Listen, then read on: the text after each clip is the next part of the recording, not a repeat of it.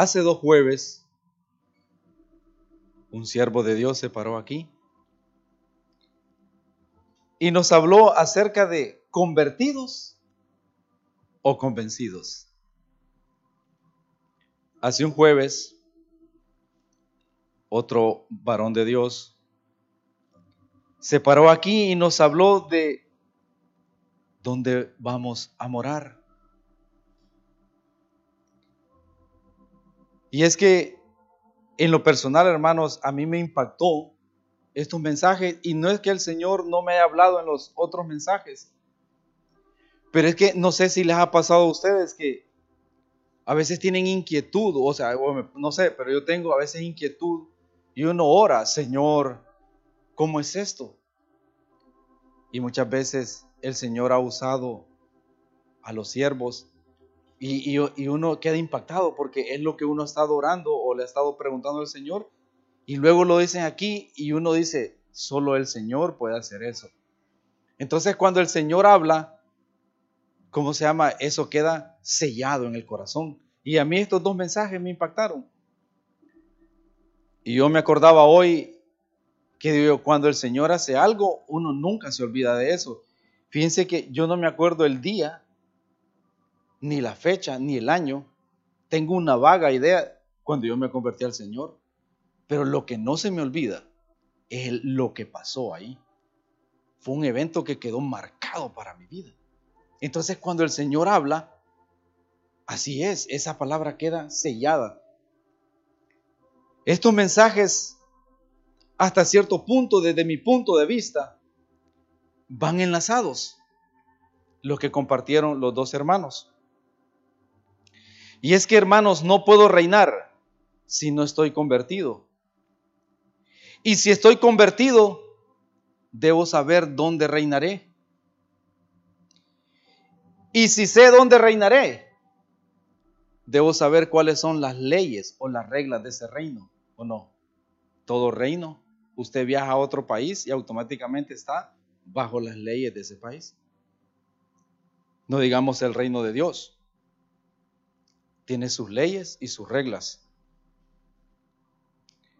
Hermanos, en estos tiempos, por lo que estamos viviendo y por lo que sabemos que viene, a mí me impactó esta pequeña meditación que voy a compartir con ustedes. Y es porque entendí que el Señor va a establecer su reino y será un lugar de refugio para nosotros. Estos tiempos, hermanos, de angustia y desesperación, de desesperación que vienen, debemos de tener claro dónde estará nuestro refugio. Dios nos ha preparado lugar, un monte, un tabernáculo y una ciudad para morar. Y lo vamos a ver más adelante. ¿Qué monte? ¿Qué ciudad? ¿Y qué tabernáculo? Un lugar especial para que vivamos ahí. Y quiero que vayamos a Salmos, porque este, este, estos, estos versículos fueron leídos el jueves pasado. Y dice Salmo 15, Jehová, ¿quién habitará en tu tabernáculo y quién morará en tu monte santo? ¿Qué tabernáculo? ¿Qué monte? Dice la Biblia que solo hay un tabernáculo que será restaurado en los últimos tiempos. Sabemos, ¿verdad?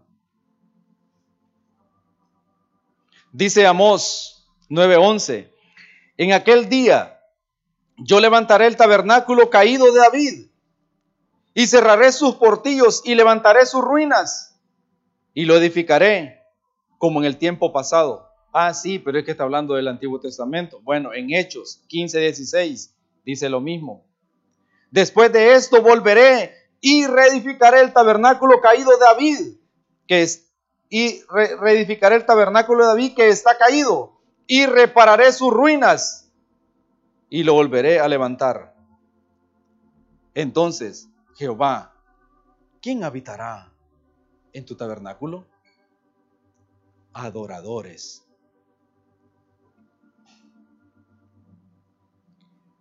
Ese es el tabernáculo que Dios va a levantar.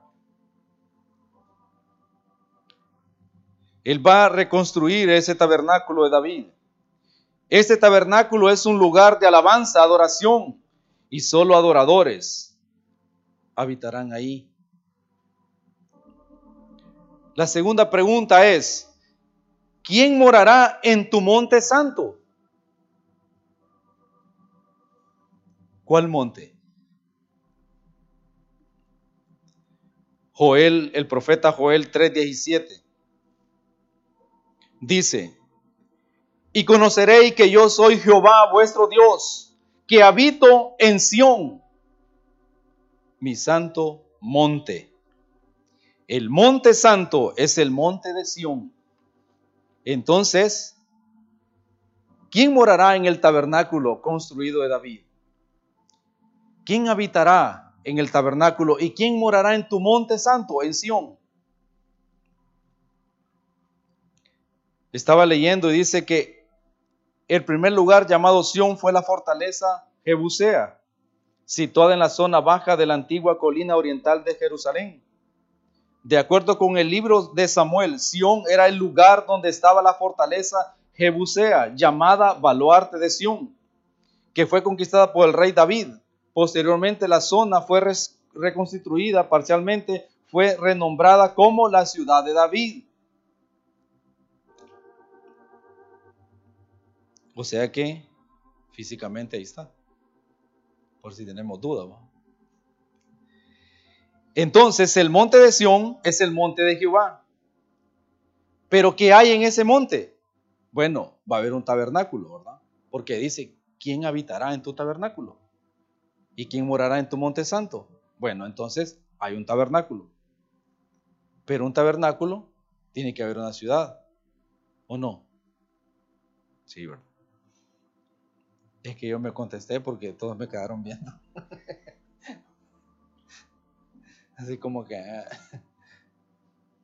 En este monte hay un tabernáculo y hay una ciudad y la vamos a ver. La Biblia menciona la palabra Sión 52 veces en la Biblia. Habla del monte de Sión, habla de la hija de Sión, habla de Jerusalén y Sión, pero siempre está relacionado con este monte. Entonces, como no me creen, miremos la ciudad. Dice en Isaías 52.1, despierta, despierta, vístete de poder, oh Sión, oh monte, vístete de tu ropa hermosa, oh Jerusalén, ciudad santa. Entonces, en ese monte hay una ciudad y hay un tabernáculo. ¿Quién morará y quién habitará?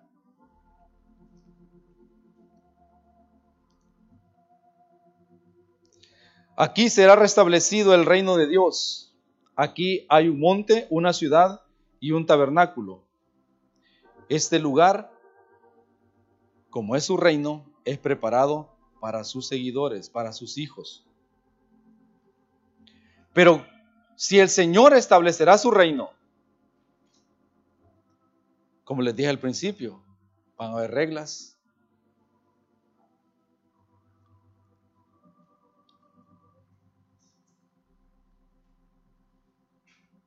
y requisitos para estar ahí.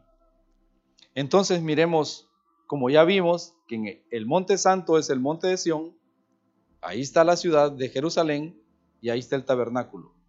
Ahora, ¿quiénes van a morar ahí? Y miren, miremos los requisitos de los, que vamos, de los que vamos a morar ahí. Mirémonos con esperanza. Lo trae leo al pastor, le conté algo y me dice, hay que ver con esperanza. Sí, hay que ver con esperanza, hermanos. En Salmo 15, leamos, ¿quiénes son los que habitarán ahí? Dice, Jehová, ¿quién habitará en tu tabernáculo y quién morará en tu monte santo? El que anda en integridad es íntegro y hace justicia, es justo y habla verdad en su corazón. O sea, no es mentiroso. El que no calumnia con su lengua, no es chismoso, ni hace mal a su prójimo, procura el bien para los demás. No admite reproche alguno contra su vecino. Hermanos, no le echen cara el favor que le hizo. Qué feo, ¿verdad? Ah, es que este triunfó porque yo le ayudé. No, este está bien porque estas personas lo que hacen, lo harán. Aquel cuyos ojos el vil es menospreciado. O sea, menosprecia a todo aquel que no anda en, lo correcto. Pero honra a los que temen a Jehová. Ama a los que aman a su, a su Dios. El que aún jurando en daño suyo, no por eso cambia. Él sufre por los demás. Paga el precio. Quien su dinero no dio a usura, ni contra el inocente admitió cohecho. Cohecho, soborno, no sobornó. Y a usura. Y miren, me llamó la atención. ¿Se recuerdan cuando el rey David venía de, de la derrota cuando murió Absalón, su hijo? Él regresa y dice que sale Mefiboset a recibirle. Y el rey David le pregunta, ¿y por qué no fuiste conmigo? Y Mefiboset le dice, es que mi siervo, Siba, yo le dije que yo quería ir, que me enalbardara un asno, y no me hizo caso. Dice que Mefiboset llegó sucio, barbudo. O sea, él estaba en un sufrimiento por lo que estaba pasando su rey. Fue tanto que dijo el rey, no se diga más. Eso está en 2 de Samuel 19. No se diga más. Vamos, dividamos las posesiones, mitad para tú, Sibas y mitad para ti. ¿Y saben qué respondió Mefiboset? Quien su dinero no dio a usura, dijo, él puede quedarse con todo. Respondió Mefiboset, a mí me basta con que mi señor el rey haya regresado a su palacio sano y salvo. Quien su dinero no dio a usura. Y dice la versión nuestra, Reina Valera, él puede quedarse con todo, le respondió Mefiboset. A mí me basta con que mi señor el rey haya regresado a su palacio sano y salvo. Este es el corazón de los que van a morar ahí. ¿Qué les va a importar este mundo?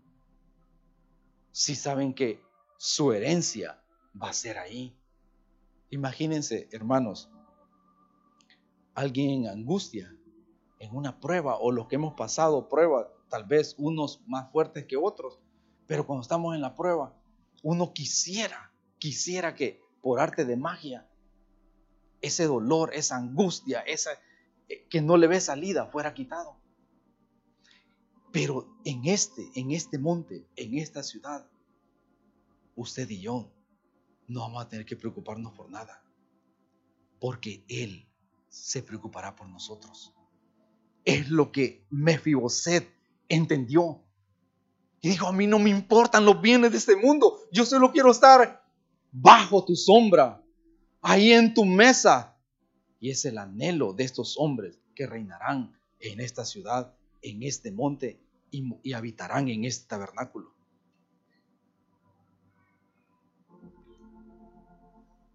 Cualquiera puede decir, inalcanzable estos requisitos, porque yo creo que yo no tengo ni uno. Pero ¿alguna vez han experimentado la gracia del Señor en la prueba? Miren hermanos, muchas veces, a veces uno queda sorprendido de la reacción. Y uno dice, ¿por qué no reaccioné de una manera diferente? Sino que di un testimonio vivo a esta gente. Es por la gracia de Dios. O sea que si llegamos ahí, va a ser por la gracia y la misericordia de Dios.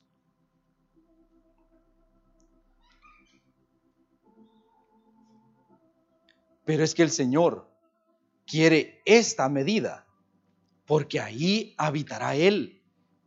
Miren lo que dice en Salmo 132, 13 en adelante. Dice, porque el Señor ha escogido a Sión, su monte. La quiso para su habitación. Este es mi lugar de reposo para siempre. Aquí habitaré porque la he deseado. Dios dice, aquí moraré, aquí viviré. Y los que quieran morar aquí, estos son los requisitos, los de Salmo 15.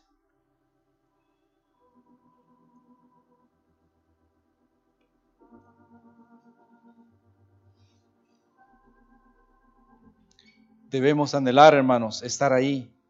Él es nuestro refugio, nuestro escondedero. En este tiempo que viene de angustia, ese va a ser nuestro refugio. Dice el profeta Joel 3:17, entonces sabréis que yo soy el Señor vuestro Dios, que habito en Sión, mi santo monte. Entonces, hermanos, con razón como David entendió eso, por eso él estaba preguntando, Señor, ¿quién habitará en tu tabernáculo y quién morará en ese monte? ¿Califico, Señor? Señor, ¿quién habitará y quién morará? También, hermanos, nuestros padres antiguos también anhelaban morar en esa ciudad. Vamos a Hebreos 11:10 dice, porque esperaban la ciudad que tiene fundamentos, cuyo arquitecto y constructor es Dios. Ellos lograron entender eso. Por eso anhelaban morar en esa ciudad, en ese monte, porque sabían que Él estaba ahí. Él había puesto ese monte para morada suya. Y como ellos amaban a su Dios, a su rey, ellos querían estar ahí con Él. ¿Será nuestro caso? ¿Queremos morar donde mora nuestro rey?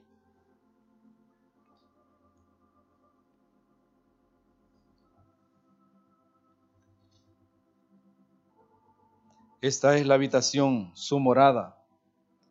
Y con razón estos hombres anhelaban estar donde estaba el Cordero. Ellos lo entendieron.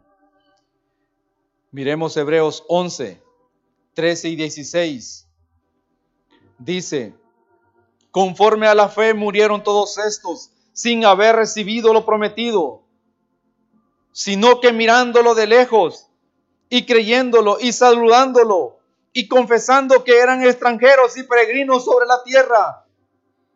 Porque los que esto dicen claramente dan a entender que buscaban una patria, buscaban ese monte, esa ciudad, ese lugar.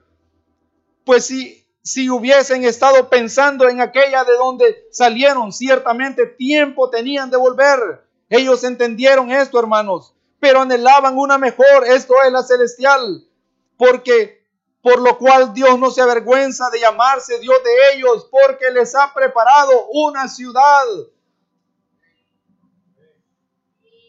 Les ha preparado, nos ha preparado. Nosotros, hermanos, si nos ponemos en serio, también estaremos ahí. Y les ha preparado una ciudad. Ellos vieron, hermanos, que en esa ciudad había una gloria indescriptible. Era hermosa porque ahí estaba el rey de reyes. Ahí estaba su Dios. En Juan 14, 2. A mí me impacta este versículo porque si lo vemos parece que es como cuando uno está aconsejándole a alguien y uno sabe que el consejo es de Dios y uno le está diciendo, es que es en serio, tenés que, no te estoy mintiendo, tenés que hacerlo. Miren lo que dice Juan 14, 2. En la casa de mi padre muchas moradas hay. Si así no fuera, ya lo hubiera dicho. O sea, sí hay lugar, si hay morada, si hay espacio. Voy pues a preparar lugar para vosotros. Ahí está ese lugar, hermanos, esa ciudad, ese monte, ese tabernáculo, listo para nosotros. Muchos hemos intentado irnos para otro país buscando la paz. Yo soy uno de ellos, yo estuve fuera. Pero la verdad, hermanos, que la verdadera paz solo vamos a encontrar debajo de nuestro Dios, en esa ciudad. Dice Mateo, bienaventurados los mansos, porque ellos recibirán la tierra por heredad. Bienaventurados los que tienen hambre y sed de justicia, porque ellos serán saciados en ese lugar. Bienaventurados los misericordiosos, porque ellos alcanzarán misericordia. Bienaventurados los de limpio corazón, porque ellos verán a Dios.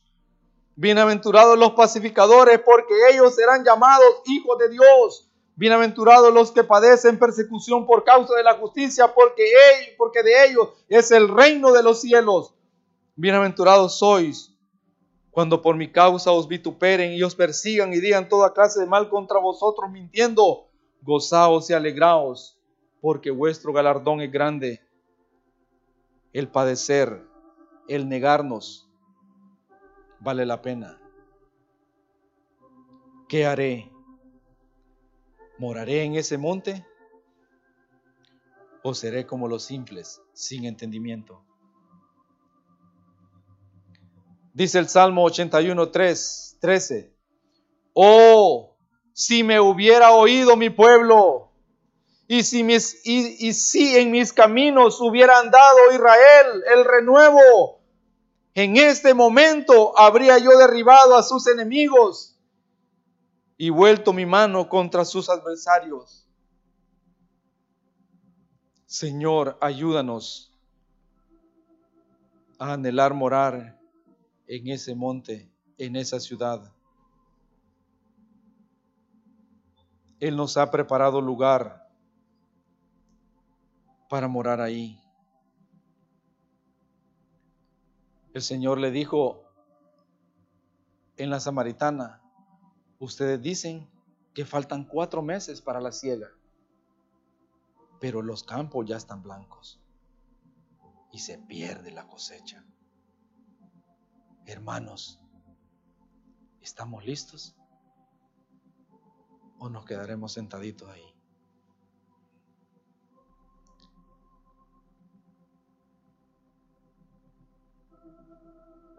Yo sí quiero morar, hermanos, en medio de mis errores, de mis luchas, de mis debilidades. Yo sé que mi Dios es capaz de ayudarme a entrar por su misericordia a ese lugar. Dios les bendiga.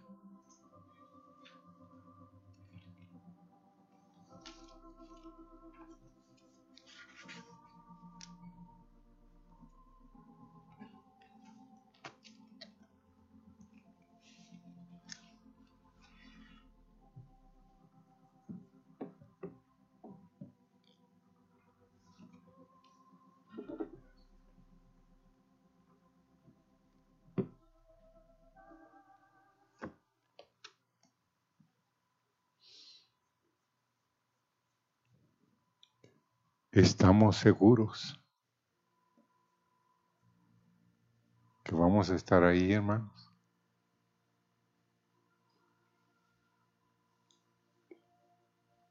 Ya meditaste en tu corazón que donde esté tu tesoro, ahí estarás. Dios sabe que es lo que amamos toditos los que estamos aquí.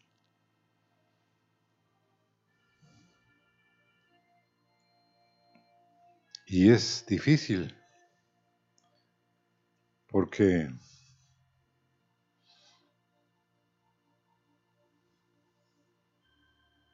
tenemos que tomar la decisión porque hay muchos de nosotros que cada día tomamos decisiones, pero muchas veces son decisiones solo para esta vida. No estamos pensando en la ciudad cuyo arquitecto y constructor es Dios.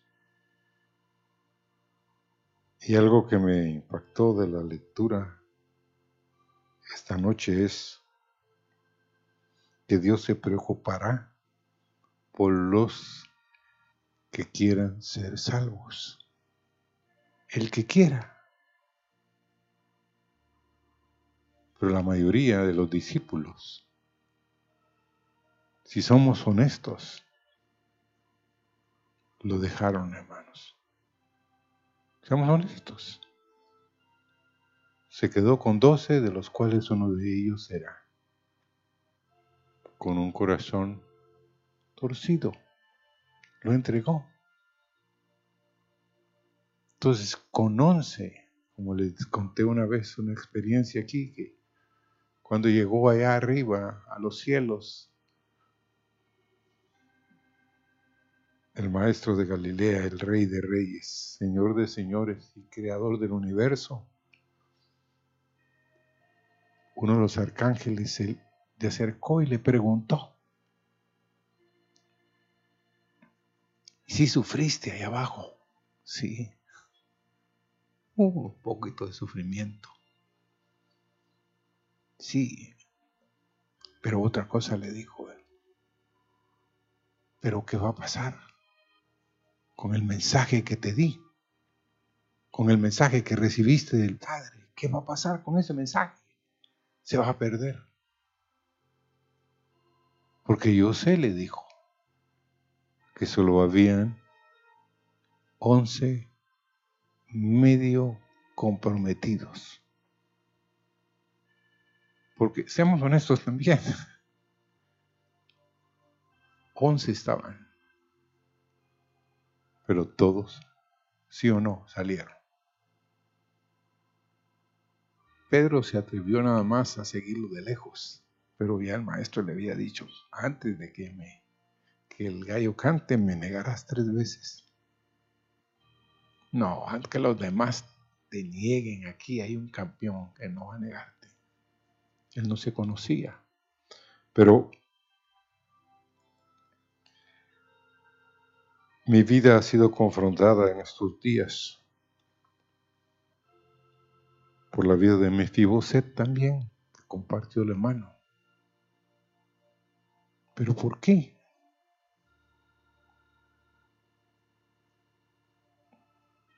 Mefiboset no merecía absolutamente nada, hermanos. Nada. Pero como él, David, le había hecho una promesa a Jonatán. Le cumplió la promesa y lo llamó a su mesa.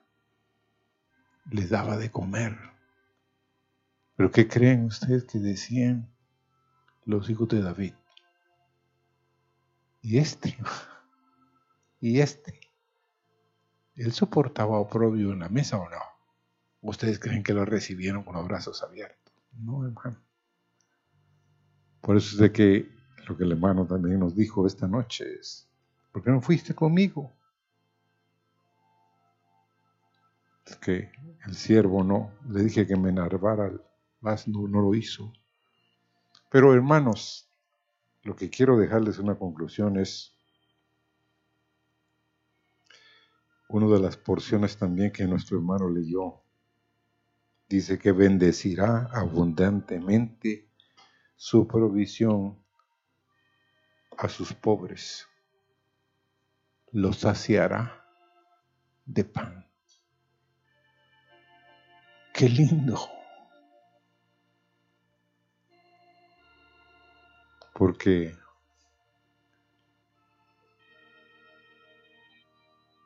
habrá comida, Porque Moisés le dijo al Señor, ¿de dónde vas a sacar tanta comida para alimentar a todos estos?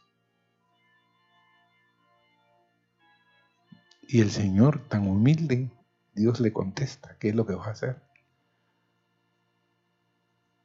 38 años se cree. El maná descendía de lunes a viernes. Solo sábado no, pero el domingo volvía a caer. Hermanos, qué provisión. ¿O no? ¿Qué otra cosa que me impresiona es Dios provee sin provisión, ¿sí o no? Él dice, hágase se hace. El agua. ¿No les impresiona a ustedes leyendo que eran 603 mil varones? Calculen que el 50% estaba casados. Otros 350 mil mujeres. ¿Cuántos niños iban ahí? Iban bastantes porque después dice que solo esa generación iba a entrar.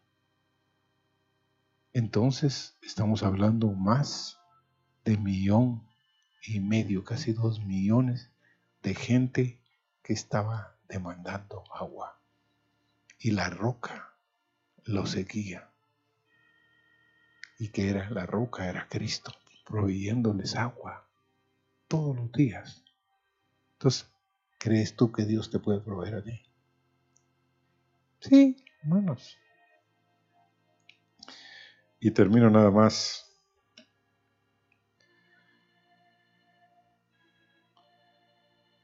Que no es casual que nos estén compartiendo e invitando a que entremos a confiar total y plenamente que Dios tiene una ciudad, tiene una morada y un tabernáculo para nosotros.